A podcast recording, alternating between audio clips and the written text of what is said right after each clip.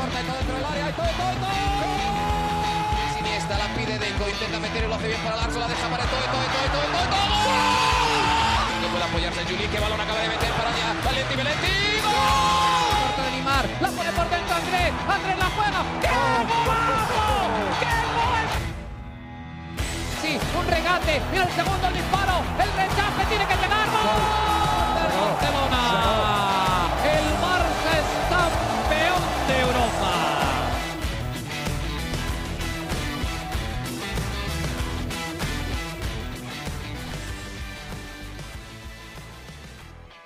Hola amigos de ADN Barça, bienvenidos a una nueva edición de nuestro podcast. Este episodio justo después del triunfo del Fútbol Club Barcelona 1 a 0 ante el Sevilla y el Barça toma por asalto el segundo puesto de la clasificación en la Liga Española gracias al señor Pedri, el que tanto ama Mariana Guzmán, a quien le damos la bienvenida nuevamente a ADN Barça. Mariana, ¿Cómo estás? Bienvenida al episodio de esta semana. Y no sé cómo vas a hacer esta semana porque siempre hay un momento Pedri, pero este episodio creo que va a estar cargado de muchos momentos como ese. ¿Cómo estás? Bienvenida nuevamente.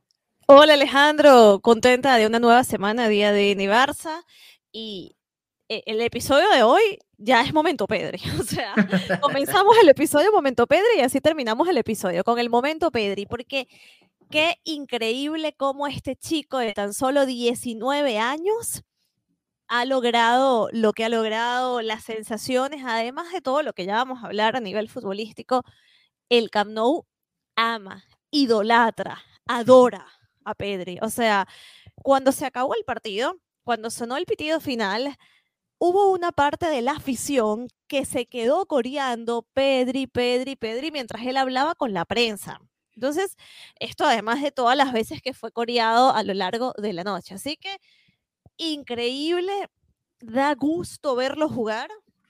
Y no puedo dejar de pensar que si esto es lo que vemos a los 19 años, el potencial que tiene es extraordinario. Es bestial lo que hace Pedri en la cancha. Así que va a haber mucho momento, Pedri, en este episodio de ADN Barça, porque ayer tuvimos este partidazo, ¿no? Eh, partidazo en toda regla, el Barcelona contra el Sevilla, precisamente mm, ese rival directo para acercarse a esta segunda posición, para cortar eh, puntos, ¿no? Al Real Madrid. Y, y nada, o sea, no sé si viste el video, bueno, me imagino que sí, el video de, la afición recibiendo al, autocar del, del Barça, ¿no? En el Camp Nou.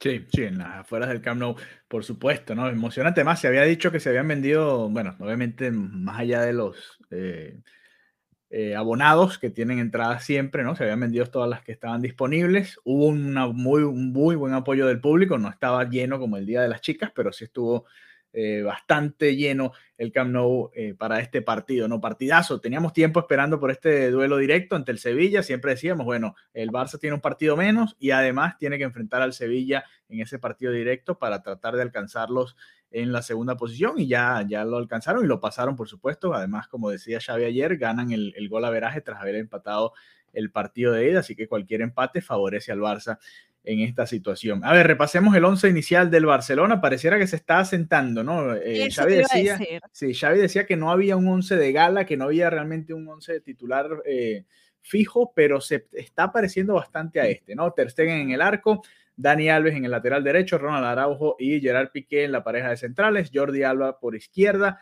Frenkie de Jong, Sergio Busquets y Pedri en el medio campo, Usman Dembélé, eh, Pierre Bomellán y Ferran Torres en el eje de ataque. El 11 que, bueno, que ha venido utilizando Xavi para los partidos importantes, el mismo que salió allá en el, en el Santiago Bernabéu, ¿no? Que goleó al Madrid en el Santiago Bernabéu. Ninguna sorpresa por acá, ¿no, Mariana?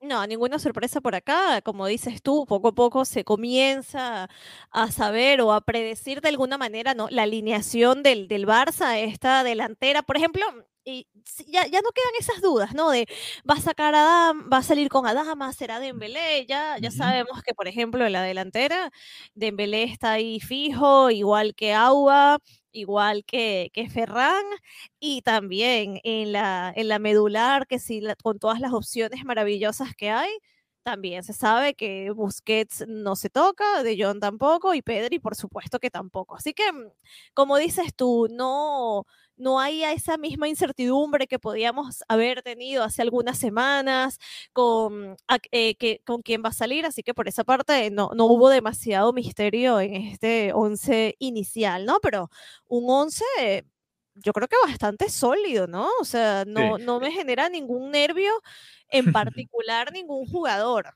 Sí, pareciera que está bastante sólido. De hecho, lo decía Lopetegui en la previa al partido, que el Barça es de los mejores equipos y ojo, si no es el que está más en forma en Europa. Xavi decía que bueno, que no había que exagerar, que ni siquiera se está en la Champions como para comparar con los mejores del momento.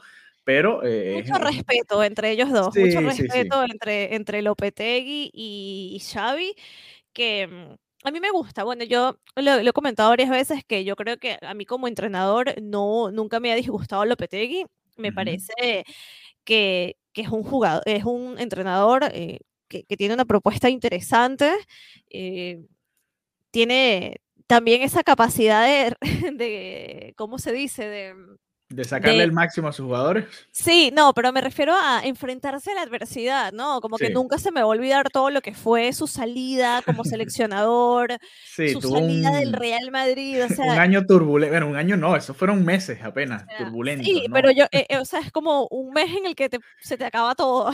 Se le pasó de todo, sí. Sí, y la verdad, la gente muchas veces no se da cuenta, pero por ejemplo, Setien dice que ya no tiene como esa ilusión para volver a entrenar después de lo que vivió en el Barça. Entonces, imagínate, después de todo lo que vivió Lopetegui, decir, oye, yo vuelvo y vuelvo a la liga y me enfrento contra el Real Madrid. O sea, eso le admiro muchísimo, eh, esa, esa fuerza interna que lo lleva a mantenerse en, en, un cargo que puede ser tan estresante que a veces uno ni lo, ni lo toma en cuenta, ¿no? El estrés que puede tener un técnico, la responsabilidad que tiene sobre sus hombros. Entonces, en esa parte, Lopetegui a mi entrada no me cae nada mal eh, y, creo que también tiene como mucha afinidad por el Barça, independientemente de, su, historia con el Madrid, creo que tiene ese, ese buen feeling, ¿no? Y por eso, como bien lo decía, se deshizo en elogios, que es el mejor equipo en forma de toda Europa. Eh, a mí me pareció que era una manera también muy prudente de su parte de, de poner en valor el nivel que tiene el Barça a día de hoy.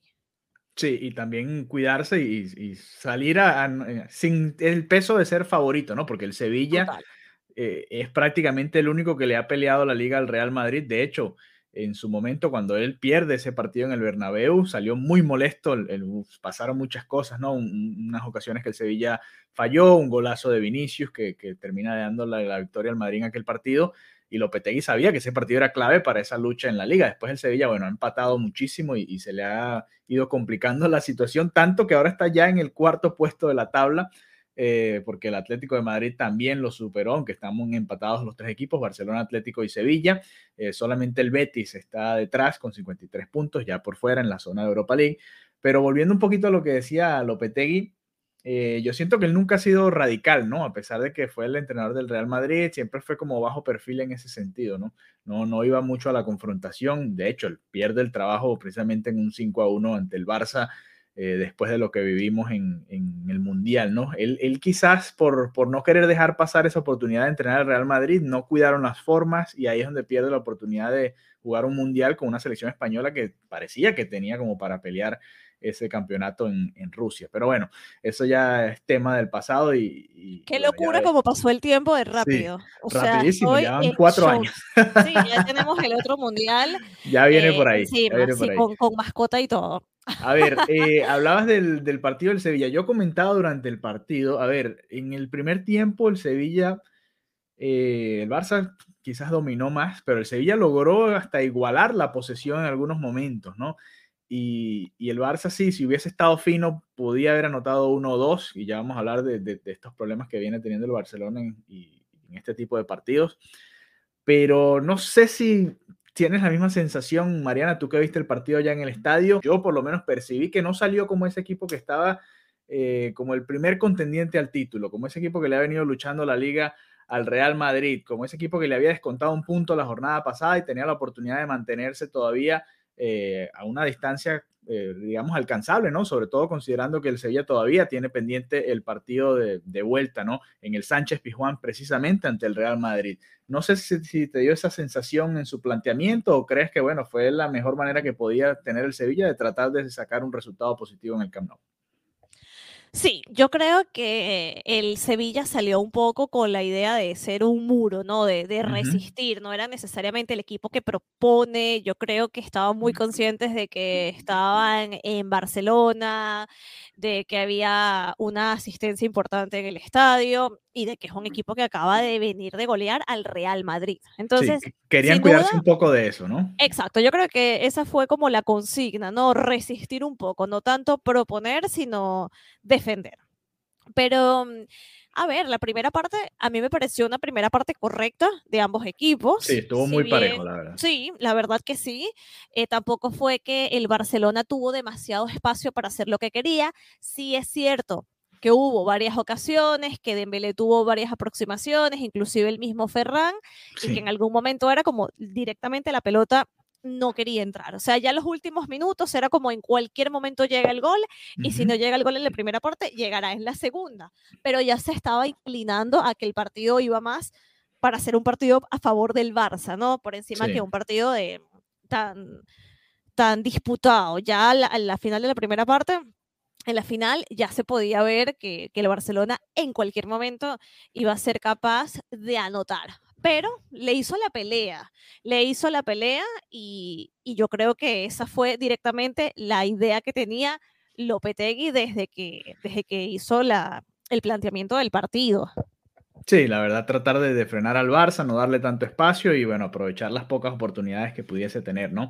Eh, realmente, revisando los números, tres disparos dentro del arco para el Sevilla, pero la verdad, bueno, recuerdo obviamente la última de, la última del partido, que Ter Stegen casi comete un error ahí, bueno, casi comete un error, no, comete un error y le deja el balón al delantero del Sevilla, eh, otro zurdazo de la Mela y no recuerdo realmente cuál fue el, otro disparo al arco, pero no, no generaron tampoco tanta sensación de peligro, es a lo que voy, ¿no? Eh, creo que Marcial fue el otro que, Marshall, el otro que, terminó rematando. Y esto también es eh, algo que hay que darle crédito al equipo de Xavi. Se ha hablado mucho, obviamente, del resurgir goleador, de cómo está jugando mejor el equipo hacia adelante, pero también hacia atrás, ¿no? Ni el Real Madrid ni el Sevilla, que son los dos mejores equipos, o eran los dos mejores equipos en la tabla, pudieron realmente generarle muchas ocasiones de gol al Barça en 180 minutos, y eso también hay que destacarlo, ¿no? Eh, no solo lo bien que está trabajando el equipo hacia adelante, sino también en retroceso, ¿no? Les cuesta a los rivales generarle ocasiones al Barça y eso también es importante. Sí, yo creo que aquí todo el mérito es directamente de Xavi, o sea, lo que ha logrado Xavi es extraordinario, estaba el equipo en novena posición, ahora está en segundo, parece una, mm, una quimera, ¿no? Pensar que en este punto el Barcelona podía estar ya en el segundo lugar, yo creo que ha logrado trabajar con el equipo de una manera tanto colectiva como individual, ¿no? De hecho, por ejemplo, Ronald Araujo es un jugador que ha ido mejorando cada vez y es porque se está haciendo un trabajo en específico con él. Ronald Araujo no es un jugador que nació, que se creó en la masía, ¿vale? no es de la cantera, exacto. Exactamente, no es de la cantera, por eso hay muchos conceptos que él no conoce y se trabaja con él de una manera especial, ¿no? Entonces también por eso puedes ver que cada vez hay una mejor versión de Ronald Araujo, hay un trabajo individual correcto con cada jugador y también hay un trabajo grupal, más la disciplina, más el entender mejor que nadie lo que es el ADN Barça, yo creo que da una fórmula ganadora.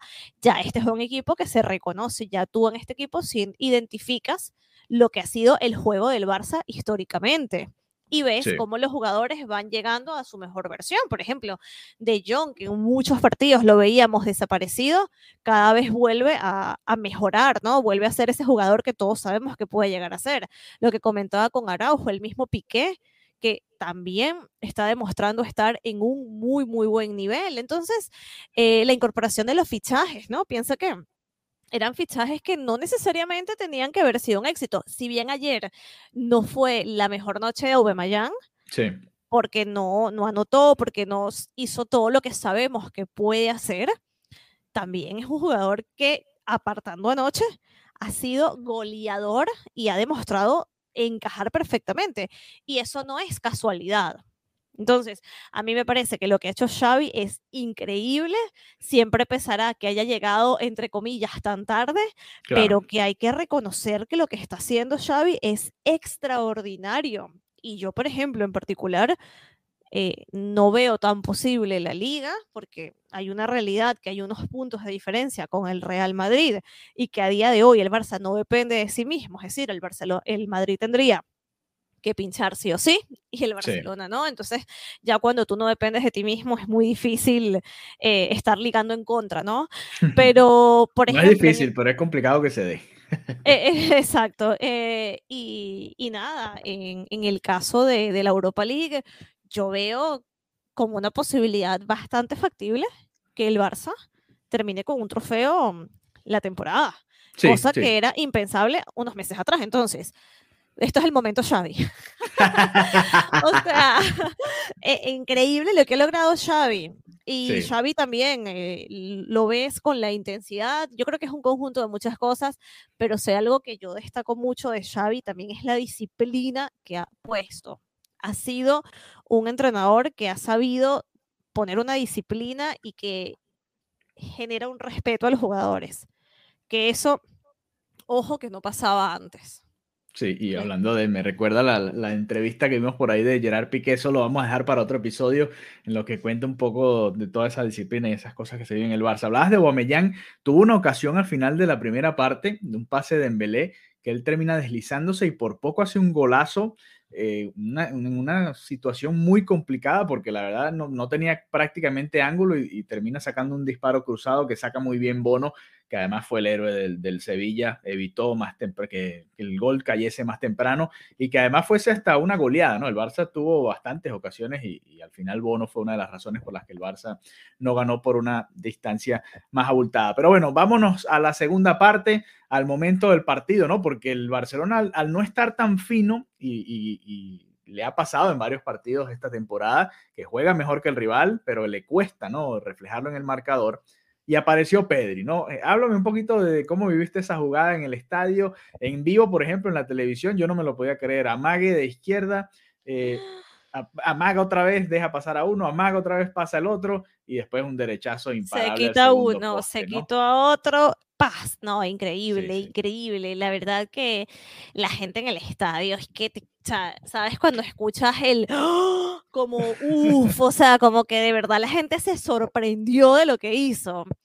Y, nada, es que da gusto, o sea, es, verlo en directo y voltear inmediatamente a la televisión para volver a verlo una y otra y otra vez. ¿Vale? Así que, que nada, ahí directamente comenzaron con Pedri, Pedri, Pedri y no pararon, no pararon. Y mm, lo, creo que lo, lo tuiteabas hoy, ¿no? Que siempre era que no, que Iniesta, que Iniesta, que Iniesta, y no quiero entrar en, el, en la comparación. Bueno, voy a entrar en la comparación. ya voy a entrar en la comparación porque lo que hace este chico con los 19 años es que yo no sé quién lo hacía. No, no lo ubico mentalmente en estos momentos. Nada más un señor llamado Leonel, quizás. ah, eh, bueno, exacto, pero es que. Pero sí, sí. Por eso cuando eh se compara con Iniesta, sí, es muy temprano en su carrera. Si vas, a ver, si comparas, digamos, primer año con primer año de cada uno de los jugadores, bueno, quizás está un poco más pareja y, y, pero la verdad es que Iniesta a esta edad no estaba en este nivel en el Barça y no estaba resolviendo estos partidos para el Barça contra estos rivales, ¿no? Eh, y esa es la realidad. Obviamente la carrera que tuvo Andrés Iniesta es de las mejores de, de la historia para cualquier mediocampista y es, es, injusto comparar a Pedri con, con Iniesta en ese sentido, pero es que la realidad es que hasta ahora si comparas por edad, yo creo que Pedri va en mejor proyección, que creo que es a lo que te refieres, ¿no? O puede tener una proyección algo similar a lo que hizo Andrés Iniesta, cada uno con su estilo, por supuesto. Y el propio Xavi hacía la comparación, que, y los comparaba incluso hasta en la manera de ser, ¿no? Introvertidos, callados, pero que en la cancha son atrevidos y hacen cosas espectaculares. Sí, sí, por eso, o sea, el respeto máximo a Iniesta, me parece siempre delicado hacer la comparación, pero en este caso es que es que parece, da, ganas de decir que increíble lo que está haciendo y por supuesto que hay muchísimas cosas que, recuerdan que, que, te recuerdan a Iniesta y que dices, cuidado y, y, no sabemos lo que puede hacer este chico, ¿no? Porque tiene 19 años, ya yo siento que una manera lidera el Barça. O sea, en, esta, en su función creo que actúa como un líder, aunque le preguntaron esto directamente y él decía que no, que líder eran todos por la manera en que jugaban, por la manera en que corrían, pero yo creo que él a su manera actúa como un líder. Eh, es importante también para la selección, o sea, ojo, ojo que lo que lo que tiene Pedri, eh, yo creo que es importante, yo creo que es un, un, talento innato, pero que además el talento innato ya nació con una madurez, ¿no? Es un jugador que se mueve y sabe a dónde se dirige, sabe cómo ubicarse, eh, cómo voltear y ver quién tengo adelante, quién tengo atrás, y esa inteligencia, que es una inteligencia que se va desarrollando con los años cuando ya el cuerpo no te acompaña de la misma manera. Entonces él tiene la mejor forma física, porque tiene 19 años, y una inteligencia con la que simplemente nació. Sí, sí, es algo bueno, por, suponemos que también, eh, sí, y lo habrán trabajado en su antiguo equipo, suponemos, la verdad no, no tenemos el reporte del scout, pero igual, eh, es increíble que a esta edad, tanto Pedri, un poco más joven, Gaby, tengan este tipo de conceptos, ¿no? Y por supuesto van a seguir aprendiendo, ¿no? Que es lo que más ilusiona a la afición catalana, que es que estos dos chicos van a seguir aprendiendo además y con los mejores. Ya tú hablas de liderazgo. Xavi ayer mencionaba a Piqué, Araujo, a Ter Stegen, al propio Frankie de Jong. Eh, son líderes, ¿no? A su manera. Memphis Depay también es un líder, Dani Alves, pero Pedri es uno de esos líderes que dentro del campo pide la pelota y hace cosas de líder, ¿no? No se esconde, no, no entrega el balón y desaparece cuando la, cuando la situación se complica, sino como ayer termina apareciendo. Así que un triunfo importante para el Barça. 1-0. El Barça ya está en el segundo puesto, a 12 puntos todavía del Real Madrid, con un partido menos. Si gana ese partido menos, que es el 24 de este mes, ante el Rayo Vallecano en casa, pues estará acercándose a 9 puntos. Ahí, bueno, quedan todavía 8 jornadas por disputarse después de esa, 9 para el Barça, y a ver si el Barcelona puede acercarse un poquito más al Madrid, pero depende, por supuesto, de que el Madrid tropiece, como ya decías. Eh, Mariana, uno de los momentos que más me llamó la atención, hubo muchas cosas, ¿no? Por supuesto, fue una jugada en la que Dembélé regresa, ah, logra, eh, no ni siquiera roba el balón, lo que genera es un lateral y, como lo celebra Dembélé, la manera en la que eh, cierra los puños y, hace el gesto celebrando que había cortado un ataque o, una transición del Sevilla eh, en un momento importante del partido. Después vi también cómo después del gol de Pedri, Dembélé se llevaba las manos en la cabeza y le decía al grupo que, que, ojo, que, que pensaran, que, manejaran bien el partido. Eh, muy enchufado de Dembélé, ¿no? Creo que es lo más reactivo que lo he visto. Además salió eh, en cambio y fue aplaudido por la afición y él devolvió el gesto. Creo que primera vez también que veo que reacciona a cualquier cosa que suceda en, su vida alrededor de él. Literal. Eh, no sé, ¿qué, ¿qué, piensas de todo esto que se está viendo con Dembélé, con quien además hoy al parecer hubo nuevos contactos, ¿no? Cuéntanos un poco de, todo lo que está pasando. en relación a ayer y en relación a este nuevo momento de forma que vive Dembélé, nuevamente hablo de Xavi. O sea, esto es el trabajo de Xavi, que desde un primer momento, no sé si recuerdas estas primeras declaraciones donde Xavi se deshacían elogios de Dembélé, que decía cosas de, de, Dembélé, que puede ser el mejor del mundo en su posición. Yo creo que esta confianza del míster ha hecho un cambio en él. Si bien es cierto que siempre se ha manejado la tónica de que él quiere renovar, y que es más que todo un tema de agentes, los que impiden o más que impiden exigen cosas que el Barcelona no puede cumplir siempre se ha mantenido esa narrativa, que él se quiere quedar. Y eso es lo que se ha puesto también de manifiesto a lo largo del día de hoy con esta noticia, como, como lo comentabas, que el manager por petición de Dembélé está reunido en Marruecos con el Fútbol Club Barcelona. ¿Vale? Así que vamos a ver a qué acuerdo llegan. El punto es que también la versión de Dembélé que hay con, con Xavi es un Dembélé que que aporta. Es un Dembélé que hace una diferencia. Entonces, mm. nada, eh, vamos a ver en qué terminan estas negociaciones.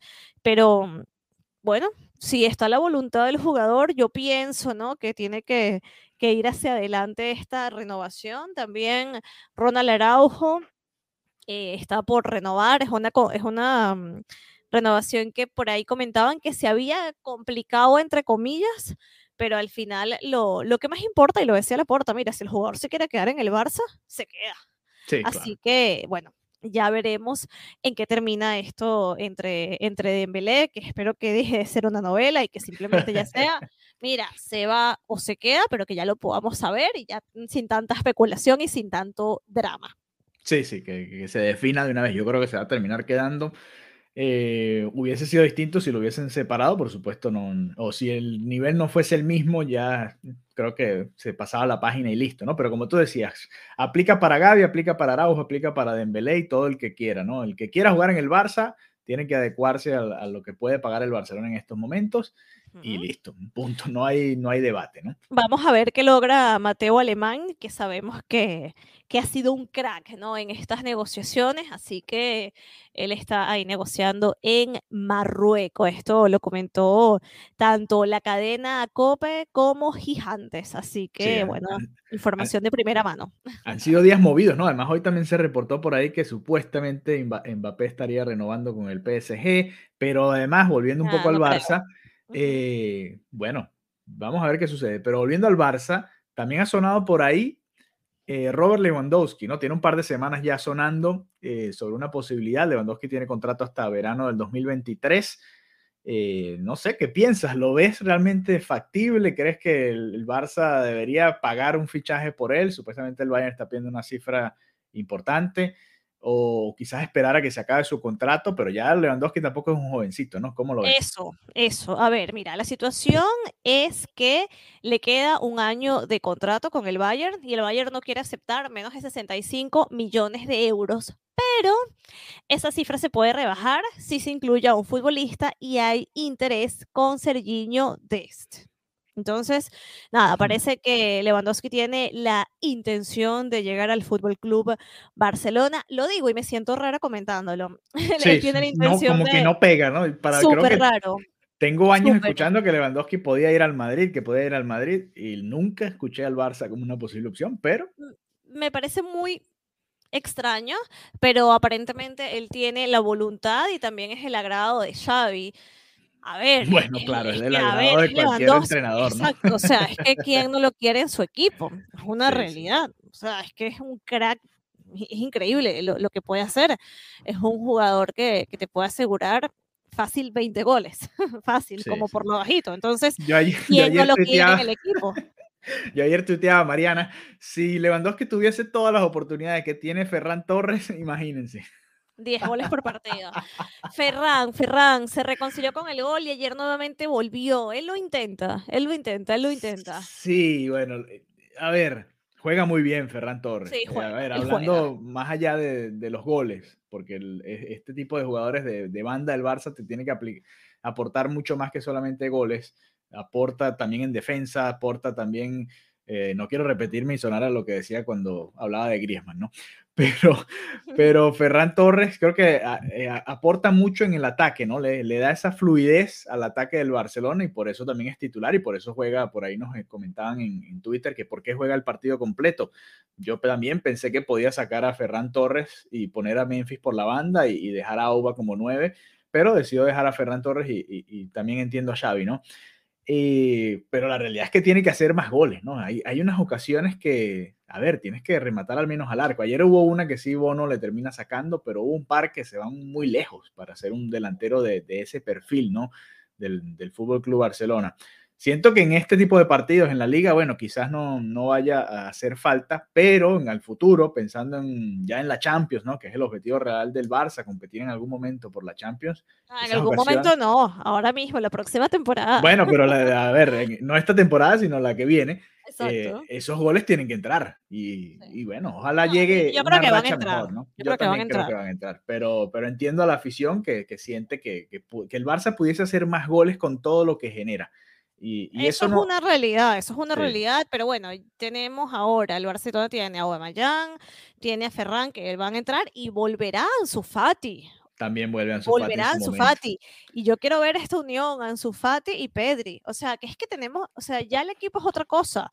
tenemos los fichajes de invierno, vuelve Ansu Fati. O sea, cuidado que... Em, cuidado y Lopetegui no está exagerando. bueno, y, a ver, casi ni nos acordamos de Memphis, ¿no? Ayer entró y jugó unos minutos. Sí, yo creo que Memphis, yo creo que Memphis em, no va a estar mucho más en el Barcelona, la verdad. Es que al final tiene muchísima competencia y al final creo que es un jugador que quiere ser esto lo estoy diciendo yo personalmente, o sea, no. Sí, sí, no es ningún reporte, ah, claro. No, exacto, esto es una opinión, ¿no? Pero yo, yo creo que eventualmente es un jugador que quiere ser importante, que quiere ser esos jugadores de titularidad indiscutible y bueno. Creo que lo no que era, lo que era cuando empezó la temporada, ¿no? Era Memphis de Depay y 10 más. Exacto, 10 más. Sí, sí, era así. Era así y así llegó al Barcelona. Además hizo un esfuerzo considerable para, para venir al Barça y, y, eso también hay que agradecérselo, ¿no? Pero lo que es Luke de Jong, Memphis Depay, eh, Martin Braithwaite, pareciera que son jugadores que para la próxima temporada no van a entrar en los planes del Barça, ¿no? Vamos a ver qué sucede en ese sentido y bueno, estaremos por supuesto hablando de, todo esto en ADN Barça. Mariana, el jueves contra el Eintracht Frankfurt. Eh, además el domingo nuevamente, sí, de visitante. Además el domingo nuevamente duelo en el último horario, a última hora, contra el Levante. ¿Qué crees que va a ser el, entrenador Xavi? ¿Qué partido va a priorizar? Porque no creo que use el mismo 11 para los tres partidos, ¿no? Para el Sevilla, Frankfurt y después Levante. A ver, ¿qué crees que va a hacer? A ver, eh, Levante es de visitante también, ojo. Sí, sí, sí. Me, me, repito con lo que te dije la otra vez que hablábamos de jornada Europa League y de clásico. Yo creo que hay que enfocarse en el partido a partido y que le va a dar la prioridad máxima al partido contra el Frankfurt y una vez salga ese resultado se enfocará en este partido de visitante de la liga. Pero yo creo que es la única manera de, hacerlo porque es que si no, en lo que tú te resbales en una competición también viene como un efecto boomerang, ¿no? Como que ya comienzas a irte en bucle. Entonces, yo creo que esa, yo creo que eso es lo que hará Xavi, ¿no? Sacar el mejor once que puede para Frankfurt para garantizar, como te lo comentaba, este trofeo que ahora es bastante factible, inclusive más que la misma liga, sí. pero también dejarlo todo en la liga. Sí, pensándolo así, yo, yo te iba a decir, me, me, convenciste, porque yo pensé que iba a rotar contra el Eintracht Frankfurt y enfocarse en la liga para tratar de seguir eh, acercándose al Madrid, pero siendo realistas, eh, la verdad, no realistas por el Real Madrid, sino de realidad, el, el Barça realmente ya está bastante cerca del objetivo principal, que era estar en puestos de Champions por la liga, ¿no? Claro. Entonces, ¿por qué no rotar ante el Levante? Darle por la oportunidad a Memphis Depay, quizás al propio Gaby, al propio Nico también puede ser, eh, a Adama Traoré, que tiene también bastantes partidos sin jugar minutos. Eh, creo que, ojalá, no, no creo que es lo que va a hacer, creo que va a salir con un once bastante parecido al titular, pero ojalá rote en alguno de los dos, ¿no? Para un poquito... Eh, también dar la oportunidad a los otros, ¿no? Él decía que, a veces no, se siente mal porque no le puede dar la oportunidad a todos los que están en la plantilla. Bueno, este es el momento de hacerlo, ¿no? Creo yo, jueves y domingo otra vez, no lo hizo entendiendo eh, aquel momento, ¿no? Contra el Galatasaray y el Real Madrid por la calidad de los rivales, pero estos dos al ser en el papel más accesibles, creo yo que podría hacerlo, ¿no? Al menos un par de piezas, ¿no? El propio Eric García, que jugó bastantes partidos seguidos y, y no jugó estos dos últimos. Eh, hay piezas ahí que podrían rotar un poquito y vamos a ver qué decide Xavi para ese partido. En todo caso, bueno, vamos a volver el jueves, ¿no? Con otro episodio especial, un poquito más corto, nada más analizando ese partido contra el Frankfurt, partido de ida de los cuartos de final de la Europa League. Así que bueno, nos reencontramos pronto nuevamente. Mariana, gracias. Un placer siempre eh, estar aquí en ADN Barça y será hasta la próxima. Bye, bye. A ti, adeu.